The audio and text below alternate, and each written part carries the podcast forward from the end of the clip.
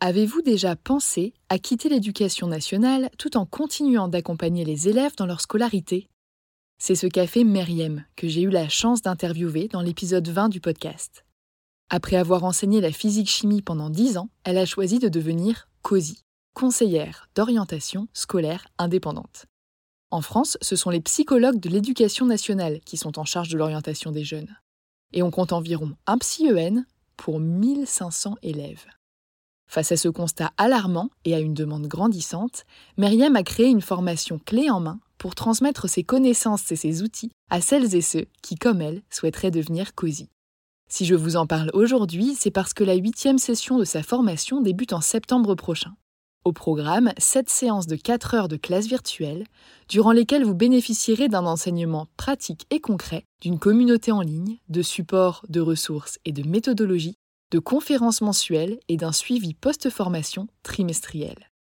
Pour faciliter votre organisation, Myriam a mis en place trois groupes de 12 personnes, deux en semaine, un le week-end. À vous de choisir celui qui s'intégrera le mieux à votre quotidien. Ces trois dernières années, Myriam a permis à près de 200 personnes de devenir COSI. Alors si vous aimez transmettre, informer et travailler au contact des jeunes, tout en exerçant un métier qui a du sens, en toute autonomie et à votre rythme, cette reconversion pourrait bien vous convenir. Pour en savoir plus, rendez-vous sur son site internet meriemdraman.com et prenez le temps de répondre au quiz L'activité de COSI est-elle faite pour vous? Vous êtes toujours là? Profitez de 5% de réduction sur la formation de Meriem grâce au code AJP5. Et maintenant, place à l'épisode.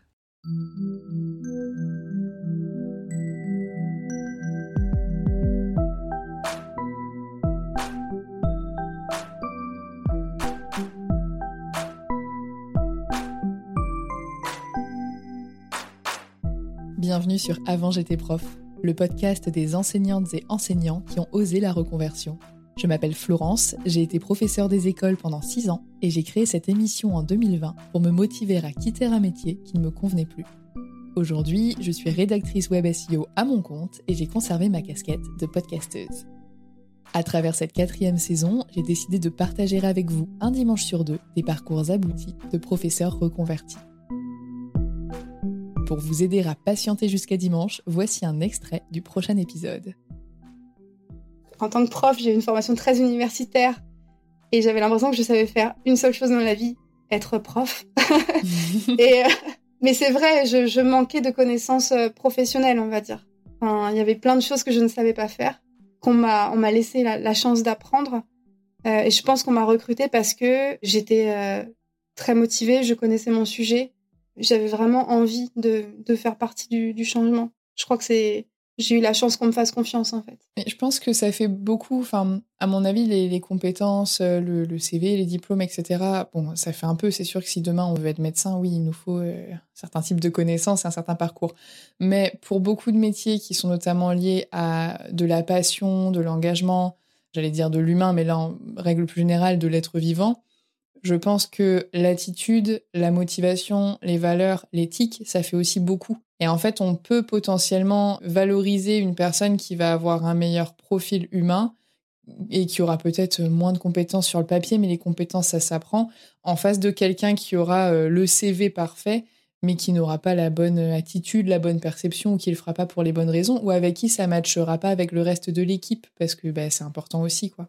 C'est sûr, c'est important. Après, euh, aussi, quand on est prof, et ça, je trouve que vraiment, euh, il faut absolument le dire, il faut absolument l'entendre. On a beau avoir l'impression que c'est la seule chose qu'on sait faire, être enseignant, ça nous donne beaucoup de qualités qui sont facilement valorisables après euh, sur d'autres postes. Et ça, j'en avais pas vraiment conscience à l'époque. Quand on est prof, clairement, on sait lire, faire des synthèses, on sait présenter des séquences des séances, on sait argumenter. Aussi, un point important, on sait parler devant une audience. C'est pas évident, c'est pas donné à tout le monde en fait de, savoir euh, exprimer son point de vue. Un peu qui mieux qu'un prof pour le faire en fait. Donc j'avais quand même quelques quelques qualités euh, professionnelles. Après, je, pensais être meilleure euh, en, informatique, par exemple, que ce que j'ai découvert. Enfin, je, disons que ça m'a frotté à mon vrai niveau, je me suis dit, ah oui, décidément, euh, c'est beaucoup plus complexe que Pronote, tout ça. c'est euh, c'est pas les mêmes logiciels, ça demande d'apprendre des choses. J'ai beaucoup, j'ai beaucoup dû apprendre, j'ai beaucoup dû me mettre à niveau sur certains points. Est-ce que, euh, a posteriori, tu as des regrets là-dessus? Est-ce que tu dis, ah non, j'aurais dû prendre le temps de me former, euh, j'aurais peut-être pas dû aller si vite? Je suis tombée dans une, dans une équipe euh, où vraiment la bienveillance était clé. Et quand je ne savais pas quelque chose, on ne me le reprochait pas, on me donnait la possibilité d'apprendre.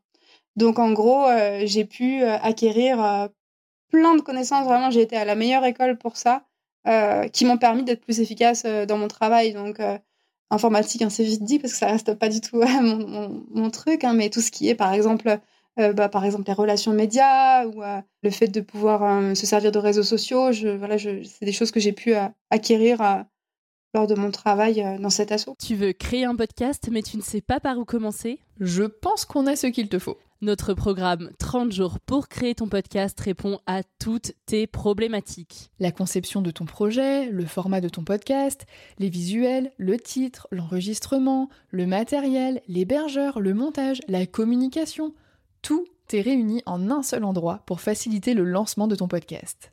Mais au fait, nous, c'est qui nous?